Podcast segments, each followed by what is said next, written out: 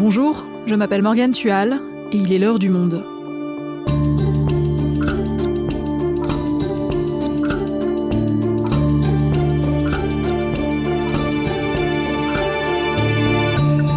Aujourd'hui, qui sont les déserteurs? Diplômés des grandes écoles, ils auraient pu devenir ingénieurs, cadres dans de prestigieuses multinationales ou encore traders. Mais une fois leur diplôme en poche, ils font le choix de bifurquer, radicalement. Agriculture, militantisme politique, pratiques artistiques, les voies qu'ils empruntent sont variées, mais la motivation est la même pour tous, répondre aux défis écologiques. Marine Miller, journaliste au service Campus du Monde, enquête depuis plusieurs années sur ces jeunes élites en quête de sens. Elle nous raconte. Les déserteurs, ces diplômés qui changent radicalement de vie, un épisode produit par Claire Leys, réalisation Quentin Tenot.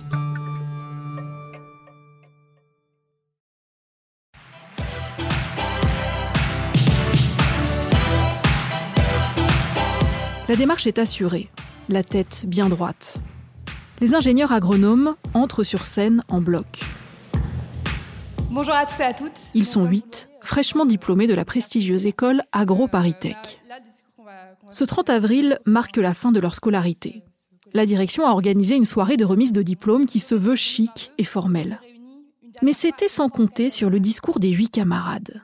Devant leurs professeurs, leurs familles et les partenaires de l'école, ils délivrent un message tranchant, radical. AgroParisTech forme chaque année des centaines d'élèves à travailler pour l'industrie de diverses manières. Trafiquer en labo des plantes pour des multinationales qui renforcent l'asservissement des agricultrices et des agriculteurs. Concevoir des plats préparés et ensuite des chimiothérapies pour soigner les maladies causées. Inventer des labels bonne conscience pour permettre aux cadres de se croire héroïques en mangeant mieux que les autres. Développer des énergies dites vertes qui permettent d'accélérer la numérisation de la société tout en polluant et en exploitant à l'autre bout du monde.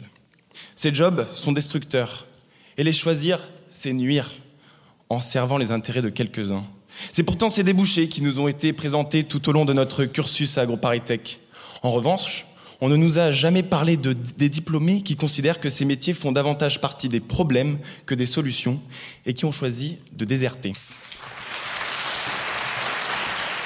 Depuis sa mise en ligne, mardi 10 mai, la vidéo de cet appel à déserter, comme ils disent, tourne en boucle sur les réseaux sociaux et cumule des millions de vues. Le groupe d'étudiants assure avoir reçu depuis d'innombrables messages. Le signe, peut-être, que cette envie de bifurquer gagne du terrain. Ne perdons pas notre temps. Et surtout, ne laissons pas filer cette énergie qui bout quelque part en nous. Désertons avant d'être coincés par des obligations financières. N'attendons pas que nos mômes nous demandent des sous pour faire du shopping dans le métavers parce que nous aurons manqué de temps pour les faire rêver à autre chose. N'attendons pas d'être incapables d'autre chose qu'une pseudo-reconversion dans le même taf, mais repeint en vert. N'attendons pas le 12e rapport du GIEC qui démontrera que les États et les multinationales n'ont jamais rien fait d'autre qu'aggraver les problèmes et qui placera ses derniers espoirs dans les soulèvements et les révoltes populaires. Vous pouvez bifurquer maintenant.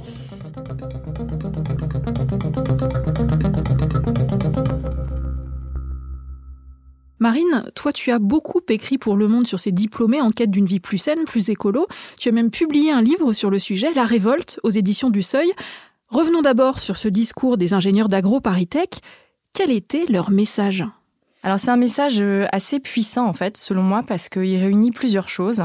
Euh, la première, c'est une critique très dure de leur formation. C'est-à-dire que dès le départ, ils disent on a été formé pour occuper des jobs destructeurs. Et ils refusent en fait cette, cette formation. La deuxième chose qu'ils disent, qui pour moi aussi est très puissante, c'est le refus de la croissance verte et du développement durable. Et ça aussi, c'est des choses qu'on apprend dans ces grandes écoles d'ingénieurs, en particulier les écoles de l'agroalimentaire. Parce qu'il y a beaucoup d'écoles aujourd'hui qui se cachent derrière ça en disant, regardez, dans notre carte de formation, on a des cours sur la croissance verte, sur le développement durable. Or, pour ces étudiants-là, il y a une impasse, en fait, aujourd'hui, à être dans ces concepts de croissance verte. Aujourd'hui, on ne peut pas être en croissance dans un monde aux ressources finies. Donc ça, c'est pour moi déjà les messages les plus importants, les plus fondamentaux. Et donc pour eux, le, monde économique est en décalage avec euh, l'urgence climatique. Ils appellent les autres diplômés de leur école à refuser ce type d'emploi et à inventer des nouvelles façons de vivre et de travailler. Et ces nouvelles façons de vivre et de travailler doivent être en symbiose. Aujourd'hui, c'est une génération qui refuse d'être en décalage, en dissonance cognitive. Ils veulent être alignés avec eux-mêmes. Vous craignez de faire un pas de côté parce qu'il ne ferait pas bien sur votre CV de vous priver de la reconnaissance que vous vaudrez une carrière d'ingé agro. Mais quelle vie voulons-nous? Un patron cynique? Un salaire qui permet de prendre l'avion, un emprunt sur 30 ans pour un pavillon, même pas 5 semaines pour souffler par an dans un gîte insolite, un SUV électrique, un Fairphone et une carte de fidélité à la Biocop, et puis un burn-out à 40 ans? Et la vidéo de ce discours a été massivement partagée. Pourquoi Pourquoi ce discours a-t-il eu autant d'écho bien au-delà de la communauté des jeunes ingénieurs? Euh, Ce discours fait écho au malaise profond que ressent euh, une partie de cette génération qu'on appelle euh, Z, celle qui est née à la fin des années 90, début des années 2000, et qui va subir de son vivant, qui subit déjà en fait l'effondrement écologique. Cette génération, elle a grandi avec les catastrophes naturelles, les marches pour le climat, la démission de Nicolas Hulot. Elle a été amenée très tôt à s'interroger sur cette crise climatique. Par ailleurs, il y a un contexte climatique qui est, qui est assez puissant aussi, puisque les les actualités euh, se succèdent. On a eu euh, le troisième volet du rapport du GIEC euh, la semaine du premier tour de l'élection présidentielle. Donc on sait aujourd'hui que la menace, elle est, sérieuse, elle est réelle et elle est au temps présent. Ensuite, il y a le contexte politique. L'écologie n'a pas du tout été au cœur des débats pendant la campagne présidentielle, la jeunesse non plus d'ailleurs. Pour moi, cette vidéo, elle arrive dans ce contexte-là. Et c'est pour ça, à mon avis, qu'elle fait un buzz aussi fort. Est-ce que ce phénomène de désertion, pour employer leur vocabulaire, il est nouveau? Alors c'est une tendance qui existe depuis quelques années déjà. En 2018, un petit groupe d'étudiants du plateau de Saclay, donc là où il y a beaucoup de grandes écoles, Polytechnique, HEC, l'UNS, avait lancé un manifeste en ligne pour appeler les diplômés à travailler uniquement pour des entreprises qu'ils jugeaient en accord avec leurs valeurs écologiques. Et ce, ce manifeste, il avait recueilli 30 000 signatures. Au-delà de ça, on peut aussi dire que c'est un phénomène qui est assez peu documenté. Il y a très peu de chercheurs qui travaillent sur, euh, sur ces ruptures symboliques. Ce qui est vrai, en revanche, c'est qu'on en parle beaucoup plus, que les médias s'y intéressent et que, selon moi, ça raconte quelque chose quand une fraction de notre jeunesse, euh, ceux qu'on appelle les élites aujourd'hui, disent vouloir se détourner du système. La nouveauté, pour moi, c'est le passage du doute à l'action. Euh, ce qui est frappant avec les diplômés de l'agro, c'est le niveau d'élaboration de la rupture. Ils ont structuré leur trajectoire, ils ont mis à profit leurs études pour bifurquer radicalement dès la fin de leurs études. C'est-à-dire qu'ils ne vont même pas tenter de s'insérer dans des jobs pour lesquels ils ont été formés. En 2018, Clément Chouane, qui était diplômé de Centrale Nantes, avait lui aussi pris la parole pendant une cérémonie de remise de diplôme. Et à l'époque, il avait dit ⁇ Je doute et je m'écarte ⁇ comme bon nombre de mes camarades, alors que la situation climatique et les inégalités de notre société ne cessent de s'aggraver, que le GIEC pleure et que les êtres se meurent, je suis perdu. Incapable de me reconnaître dans la promesse d'une vie de cadre supérieur, en rouage essentiel d'un système capitaliste de surconsommation. Et on a justement interrogé Clément Chouane, quatre ans plus tard donc. Il nous confie ce qu'il a pensé de l'initiative des étudiants d'AgroParisTech. Chapeau à eux parce qu'ils ont réussi à faire ça en équipe ils sont montés sur scène euh, ensemble. Et ça, c'est un signal très fort, je pense, parce que ça fait 3-4 ans maintenant que j'ai fait ce discours. J'étais pas le seul à penser ce que je pensais à ce moment-là, mais ça a été une démarche euh, individuelle. Et aujourd'hui, on voit qu'ils ont réussi à faire ça en collectif, et ça montre, je pense que ça arrive beaucoup plus tôt dans les écoles, ce genre de réflexion. J'ai l'impression que bah, les étudiants évoluent de plus en plus vite, qu'ils sont de plus en plus euh, radicaux dans leur euh, prise de position. Les écoles, elles, bah, sont plus lentes. Euh, c'est normal, hein, ce sont des institutions. Mais lorsqu'on a des directeurs d'école qui ne veulent même pas entendre parler de décroissance et de low-tech, alors que le rapport du GIEC parle très nettement de sufficiency, mais sufficiency, ça, ça veut dire décroissance, on sait que il va falloir que ces sujets-là arrivent dans les écoles d'ingénieurs. Il va falloir qu'ils soient débattus parce que là, ce qu'on est en train de vivre euh, au Pakistan, en Inde, avec des, températures à 51 degrés, ça nous montre que la fenêtre de tir, elle est en train de se réduire. Et que si la fenêtre de tir est en train de se réduire, les solutions qu'on va devoir mettre en place vont être de plus en plus radicales et que pour être préparé à des solutions radicales et ne pas être dans l'urgence, il faut les planifier, les discuter, et qu'à minima, les élèves qui sortent des écoles soient justement formés sur ces questions-là.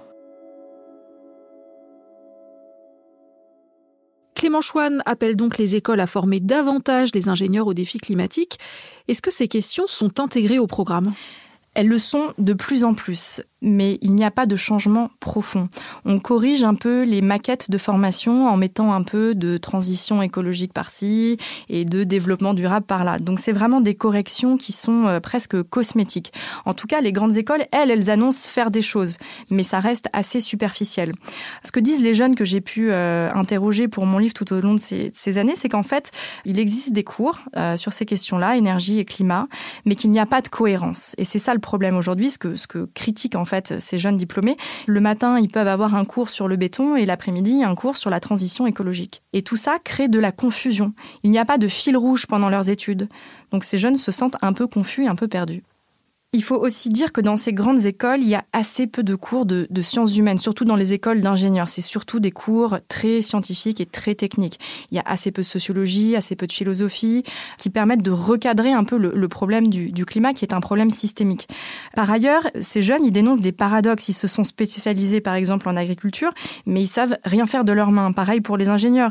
Ils, ils ont un cursus d'ingénieur, mais ils ne savent pas réparer un vélo. Et tout ça, c'est un problème. Et pourtant, c'est durant leur période d'études au sein de ces grandes écoles que leur conscience écologique s'affirme. Oui, tout à fait. Cette conscience, elle se fabrique pendant les études, mais en dehors des cours.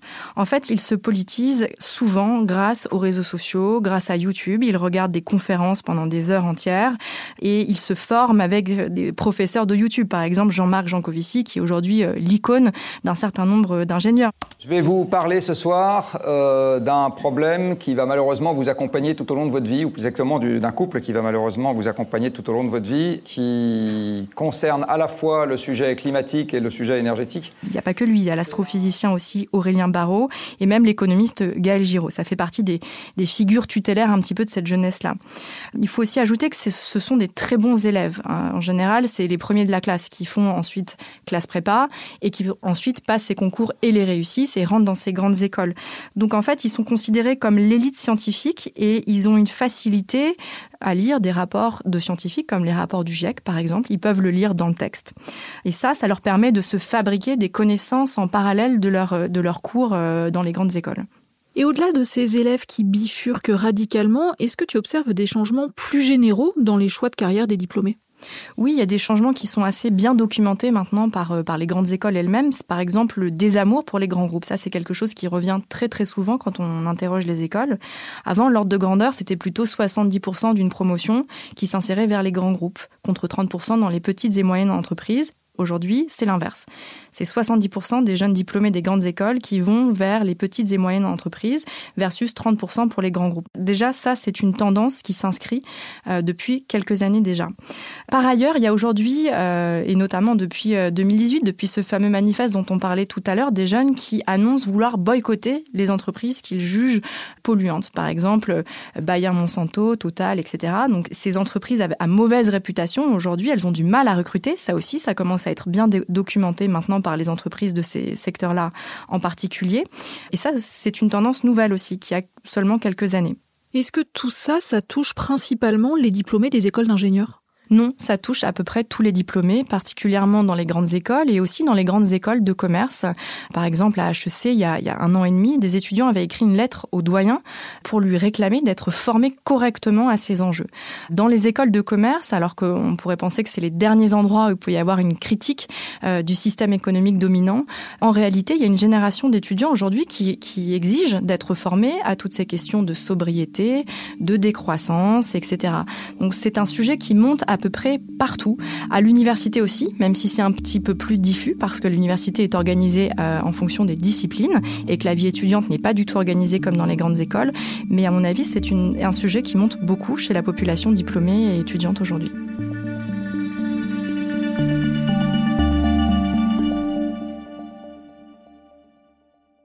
Mais alors, une fois qu'un diplômé choisit de déserter, quelles options s'offrent à lui? Ils ont plusieurs options. D'ailleurs, euh, les diplômés de l'agro-Paritech ont choisi des voies très différentes.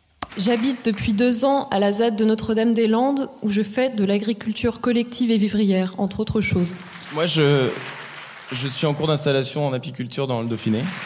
J'ai rejoint le mouvement Les Soulèvements de la Terre pour lutter contre l'accaparement des terres agricoles et leur bétonisation partout en France. Je vis à la montagne, j'ai fait un boulot saisonnier et je me lance dans le dessin. On s'installe en collectif dans le Tarn sur une ferme tardelien avec un paysan boulanger, des brasseurs et des arboriculteurs ce qui est intéressant, c'est que souvent, après cette décision de bifurquer, il y a une phase d'expérimentation. On fait plein de choses, on teste des choses, on fait du woofing, on fait des stages, on va se former à la ZAD, on expérimente tout un tas de choses qui ne sont pas euh, ce que vous avez fait pendant vos cinq années d'études. Et puis, parfois, il y a aussi euh, une phase de, de, vide, un sentiment de solitude, parce que c'est déjà un petit peu se, se placer en marge du système que de décider de ne pas travailler après ses études, surtout pour ces diplômés Bac plus à qui les employeurs tendent les bras. Donc il y a toute une phase d'ajustement en fait après ces bifurcations, sachant que euh, pendant plusieurs années, vous pouvez faire des allers-retours, vous pouvez faire des petits boulots temporaires, lancer des activités aussi d'artisanat, c'est ce que disent les diplômés de l'agro. Tout est possible finalement à condition d'avoir un peu d'imagination. Et cette bifurcation par étapes dont tu parles, c'est exactement ce qu'a vécu Aurélie Moi. Elle a 27 ans, elle est diplômée de Polytechnique. Elle a d'abord travaillé dans la RSE pour aider les entreprises à compenser leur empreinte carbone. Mais très vite, elle a voulu aller plus loin dans son engagement pour l'environnement. Elle a quitté son CDI à Paris pour créer un village de maisons écologiques en Bretagne. Le petit village, c'est un village de tiny house que j'ai créé à Saint-Brieuc euh, dans les Côtes d'Armor en Bretagne. Tiny house en anglais, ça veut dire micro-maison ou maison minuscule. Donc c'est une toute euh, petite maison euh, qui fait en général au sol il y a 14 mètres carrés, qui est mobile, construite sur un châssis de remorque. Donc je pense que c'était à ce moment-là la vraie rupture un peu ce choix de déserter et, qui arrivait peu de temps après avoir fréquenté des milieux de plus en plus euh, engagés, militants, euh, notamment associatifs. Et tout ça, ça m'a beaucoup euh, nourri. Je pense que ça m'a un peu radicalisé en quelque sorte d'un point de vue écologique, ce qui pour moi est un terme vertueux. Il n'y a pas rien de péjoratif derrière être radical, de prendre les choses à la racine. Il y en a qui ont une, petite voix qui leur chuchote à l'oreille euh, qu'est-ce qui serait bon pour euh, moi de faire. Et, moi, cette petite voix, elle me, à ce moment-là, elle m'a presque hurlé dans les oreilles. En fait, c'est ça qu'il faut que tu fasses. Et, et, et du coup, je l'ai écoutée. Je pouvais pas faire comme si je l'entendais pas. Cette petite voix a ensuite poussé Aurélie à s'installer dans la Drôme avec son compagnon dans un écolieu. Donc c'est beaucoup plus grand qu'une tiny house, mais il y a une trentaine de personnes qui vivent ici. On cuisine du coup euh, pour 30, on, partage les repas, on prend les décisions collectivement quant à la gestion du lieu. La dimension écologique, elle tient euh, beaucoup à la mutualisation. Euh, nous, on n'a plus de voiture.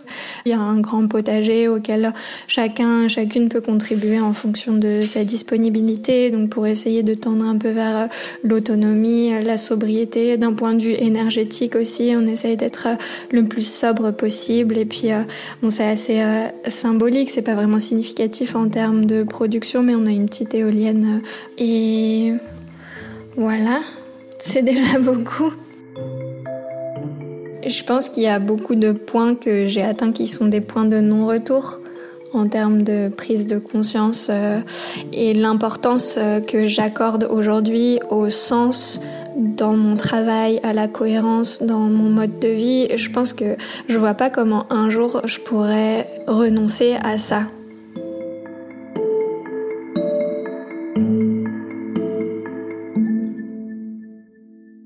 Marine, ces jeunes comme Aurélie qui bifurquent, comment sont-ils perçus par leur famille et par la société en général? Alors, ce qui est intéressant pour euh, Aurélie, c'est qu'elle, elle a été très soutenue par son père, qui est ingénieur aussi, et qui l'a aidé à créer son village de Tiny House en Bretagne. Mais la critique qui revient souvent pour ces jeunes, euh, c'est que ce sont des enfants gâtés, égoïstes, qui ne rendent pas service à la société alors que leurs études ont été financées par la nation. À titre d'exemple, un étudiant en grande école coûte le double aux contribuables qu'un étudiant à l'université. Ce qui leur est reproché aussi, c'est leur sociologie. La plupart viennent de milieux sociaux favorisés, donc ce que leur disent les critiques, c'est qu'ils pourront toujours retomber sur leurs pattes. Alors certes, ils sont courageux de bifurquer, mais grâce à leur diplôme, ils resteront aussi toujours très protégés en cas de crise économique, par exemple. D'ailleurs, Clément Chouane, qu'on a entendu tout à l'heure, souligne que tout le monde n'a pas les moyens de déserter. On n'a pas tous la même facilité à, déserter, ni, les mêmes attentes qui sont portées sur notre personne par euh, la famille euh, ou l'entourage. Moi, ça a été assez difficile de faire comprendre à ma famille, à mes parents, et ça l'est toujours par moment aujourd'hui, pas avec mes parents, mais avec euh, certaines personnes du reste de ma famille, de leur faire comprendre que euh, je ne vais pas aller rejoindre des grands groupes, je ne vais pas euh, accepter euh, des postes qui sont certes très bien payés, mais sur lesquels je dois faire une croix sur mes valeurs. Il y a également la difficulté de ne pas avoir de capital financier, de ne pas avoir de capital culturel. Je pense qu'il n'est pas donné à tout le monde de déserter encore aujourd'hui. Par exemple, j'ai des amis, moi, de ma promo, qui, pour faire leurs études, ont dû euh, contracter euh, des emprunts. Euh, ce n'était pas mon cas parce que moi, j'étais boursier. Mais quand on a cet emprunt à rembourser, bah, la capacité à déserter se retrouve tout de suite diminuée. Et également, j'aimerais dire aussi que ces huit étudiants-là qui désertent, peut-être qu'à un moment dans leur vie, ils vont aussi avoir besoin d'un emploi plus sécurisant ou ils feront un autre choix de vie et c'est pas pour autant qu'il faudra leur, euh, jeter la pierre. Euh, ça fait partie du chemin en fait et de la, de la quête qu'on se fait d'arriver vers une, une vie euh, plus juste, plus humaine et plus une vie bonne en fait. Marine, toi qui suis ce phénomène depuis quelques années, est-ce que tu penses qu'il va s'amplifier? Alors bien évidemment, je ne peux pas faire de prédictions sur les années à venir, mais il me semble quand même que ce type de discours a pris de l'ampleur. Déjà, il marque les esprits des générations actuelles, qui sont en ce moment étudiants. Ils se disent c'est possible de faire des études et ensuite de bifurquer. Pour moi, ces jeunes qu'on appelle aussi élites, ceux qui ont tout à gagner dans le système actuel, les meilleurs emplois, les meilleurs salaires, les meilleures places dans la société, décident de se détourner du système. Et eh bien ça, ça nous raconte quelque chose aujourd'hui de notre société. Merci Marine. Merci Morgane.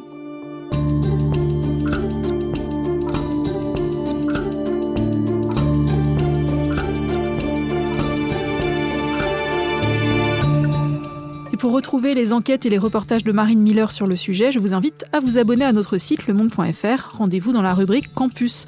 Vous pouvez aussi vous procurer son livre La Révolte en librairie. C'est la fin de l'heure du monde, le podcast quotidien d'actualité proposé par le journal Le Monde et Spotify. Pour ne rater aucun épisode, vous pouvez vous abonner gratuitement au podcast sur Spotify ou nous retrouver chaque jour sur le site et l'application lemonde.fr. Si vous avez des remarques, des suggestions, des critiques, n'hésitez pas à nous envoyer un email à l'heure du monde@lemonde.fr. L'heure du monde est publiée tous les matins, du lundi au vendredi, mais jeudi c'est férié, on fait le pont, alors on se retrouve lundi. À bientôt!